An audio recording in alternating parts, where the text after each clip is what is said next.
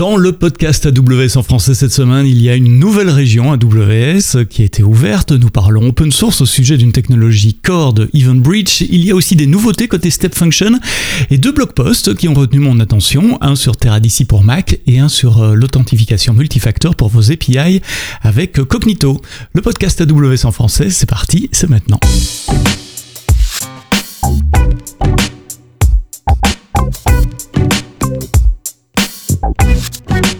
Bonjour et bienvenue dans le podcast AWS en français, enregistré euh, jeudi après-midi le 8 septembre, diffusé euh, comme chaque semaine le vendredi matin 9 euh, septembre, l'actualité des deux dernières semaines, avec, une fois n'est pas coutume, une nouvelle région AWS, ça n'arrive quand même pas tous les mois, même si on en a pas mal qui sont annoncés des, régions.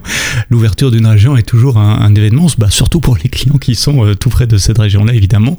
Pourquoi déployer dans une région? Ben, Pour euh, deux raisons spécifiques, hein, peut-être trois, mais euh, la latence étant la première, hein, c'est pour pouvoir déployer vos applications au plus proche de vos clients. Et la nouvelle région, c'est vrai que je ne l'ai pas encore dit, c'est dans les Émirats Arabes Unis, United Arab Emirates. Son petit nom d'API c'est ME comme Middle East Central 1. Il y avait euh, déjà une région la région géographique à Bahreïn. Donc ça fait la deuxième euh, euh, région dans euh, le Moyen-Orient. La liste des services qui sont disponibles à l'ouverture est comme d'habitude pas tout à fait complète. C'est normal, on ouvre la région, il faut un peu de temps pour que tous les services y soient déployés. Mais mon, ma collègue Marcia qui a fait le blog post vous indique exactement quels sont les services sur lesquels vous pouvez compter. Elle a fait des tests de latence également, des tests de ping en fonction de différentes villes de la région, que ce soit depuis Dammam, Jeddah ou depuis euh, Oman, euh, quelle, est la latence vers cette nouvelle euh, région? Comme d'habitude, on vous donne quelques exemples de clients qui ont déjà déployé sur cette région. Et puis, on vous rappelle également les régions qui sont en devenir, qui ont été préannoncées en Australie, au Canada, en Inde, en Israël, en Nouvelle-Zélande et puis beaucoup plus proche de nous et normalement encore pour, pour cette année 2022 en Espagne et en Suisse.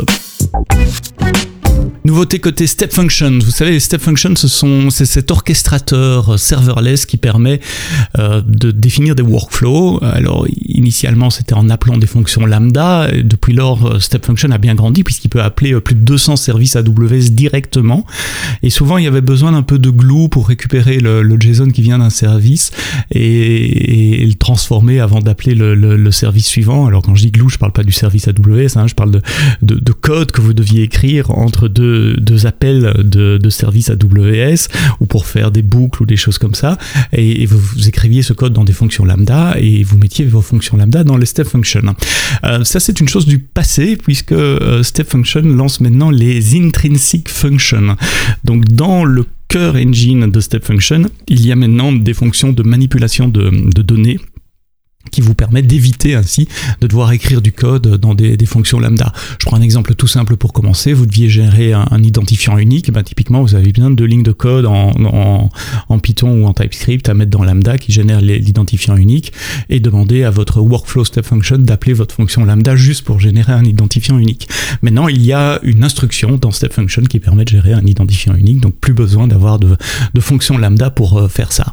Euh, l'article a été écrit par euh, Ben Ben spécialiste euh, serverless. Il vous montre différents euh, exemples euh, d'intrinsic function et comment ça peut simplifier votre code, enlever 15 lignes de, lambda à cet endroit-là ou 15 lignes à cet endroit-là et recoder tout ça avec des, intrinsic functions. dans ces exemples et dans ces tests, il remarque également que il y a moins de latence, que les temps d'invocation sont nettement plus courts. Il coupe des temps d'exécution de workflow par deux, typiquement en utilisant des, des intrinsic functions plutôt que d'appeler euh, du code lambda euh, custom. Le blog post liste également les, les différentes euh, fonctions. Elles sont groupées dans six catégories. Il y a des fonctions de manipulation des tableaux, donc des arrêts. Il y a des fonctions de manipulation de JSON. Il y a des fonctions d'encodage, de décodage des données. Il y a des fonctions mathématiques. Il y a des fonctions d'opération sur des strings. Et puis, je déjà dit, des fonctions pour générer des identifiants uniques, des UUID, euh, comme on dit. Lisez le blog post, il est dans les notes de ce podcast. Si vous utilisez du serverless ou euh, des step functions, c'est certainement quelque chose que vous allez utiliser dans les prochains prochaine version de vos applications, voire même refactorer un peu vos applications pour prendre avantage de ces nouvelles step functions, puisque je rappelle, le, pour, l'exemple de Ben, en tout cas, ça coupe le temps d'exécution par deux et ça réduit le code. Moins de code, ça veut dire moins de maintenance, moins de bugs. Et couper le temps d'exécution par deux, ça veut dire aussi diminuer votre facture AWS. Donc regardez ces 14 nouvelles intrinsic functions, c'est pas facile à prononcer, pour les step functions. C'est pas tous les jours non plus qu'AWS décide de libérer en open source euh, une pièce de code qui est euh, au cœur d'une de nos technologies. On a publié une librairie Java qui s'appelle euh, Event Ruler, un, engin de règles pour traiter des événements. C'est une librairie Java qui permet d'appliquer des règles à des événements. Alors voilà, comme ça, peut-être que ça vous parle pas beaucoup. Un événement, c'est un document JSON. Euh, imaginez vous avez un système qui génère des, des, événements sous format JSON, et puis vous voulez filtrer euh, ces, ces, événements avec un ensemble de règles. Donc vous avez besoin d'un langage pour définir les règles, et puis vous avez besoin d'une machine à état finie pour euh, traiter tous les, tous les événements qui arrivent et comparer avec les règles qui ont été définies et dire quels sont les, les événements qui matchent les règles ou ceux qui ne matchent pas. Évidemment, il faut faire ça à grande échelle, euh, donc cette librairie est capable de, traiter des euh, centaines de milliers d'événements avec des dizaines et des dizaines de règles. Compile les règles dans un format binaire pour pouvoir appliquer euh, cette machine à état fini sur les événements de façon extrêmement euh, rapide, avec très faible latence. C'est au cœur de la technologie euh, d'AWS, donc l'historique pour, pour ces librairies, ça vient de CloudWatch Event, sorti en 2016, il y a six ans, qui permettait de filtrer certains événements de votre infrastructure. CloudWatch Event n'est plus activement développé maintenant, c'est plutôt Event Bridge qui a repris cette fonctionnalité, et Event Bridge est intégré à beaucoup plus de services EventBridge est vraiment un, un event bus, un ESB au sein de votre compte AWS qui peut réagir à des tas d'événements, soit générés par euh, les services AWS, soit même par des, applications tierces ou des, SaaS tierces par exemple. Et sur EventBridge, vous, vous définissez les règles de routage de ces événements en disant ben voilà, si l'événement contient ça et ça et ça, je le transforme en ceci et je l'envoie à cela.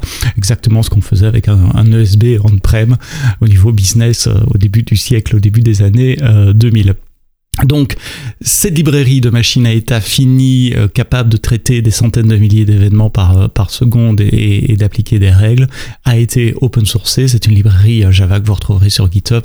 Et comme d'habitude, je vous mets le lien vers le blog post. En parlant de blog post, encore deux blog posts qui ont retenu mon attention cette semaine pour les développeurs.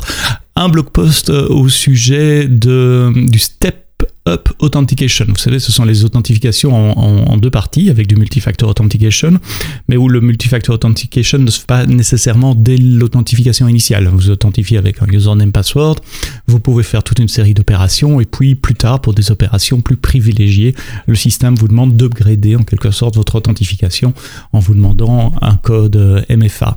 Euh, ce sont quatre solution architectes je vais essayer de pas trop écorcher leur nom, Salman Thomas Ozaïr et Mahmoud euh, Matouk, qui ont écrit ce blog post en deux parties, qui vous montrent comment implémenter ça comme un custom authorizer pour API Gateway. Donc c'est custom authorizer, c'est un petit filtre que vous mettez devant votre API qui appelle une fonction lambda, et cette fonction lambda va interagir avec une, table DynamoDB dans leur cas. Et euh, Cognito euh, pour vérifier si cet appel spécifique d'API a besoin d'un step Up Authentication, donc a besoin d'upgrader l'authentification en MFA, et puis il va interagir avec Cognito pour euh, retourner un code d'erreur euh, à l'appelant de l'API, l'appelant de l'API devant fournir euh, le code fourni par, par Cognito et réappeler l'API pour s'authentifier correctement. deux blog posts, le premier est le plus intéressant, le plus long aussi, c'est celui qui montre l'architecture, les choix qu'ils ont fait, force de diagrammes et de, diagrammes de séquences et d'algorithmique, c'est super bien expliqué. Si vous voulez implémenter du step up authentication euh, sur AWS avec Cognito pour vos API, allez regarder cet article. Le deuxième explique simplement comment déployer leur exemple et comment vérifier que l'exemple euh, fonctionne.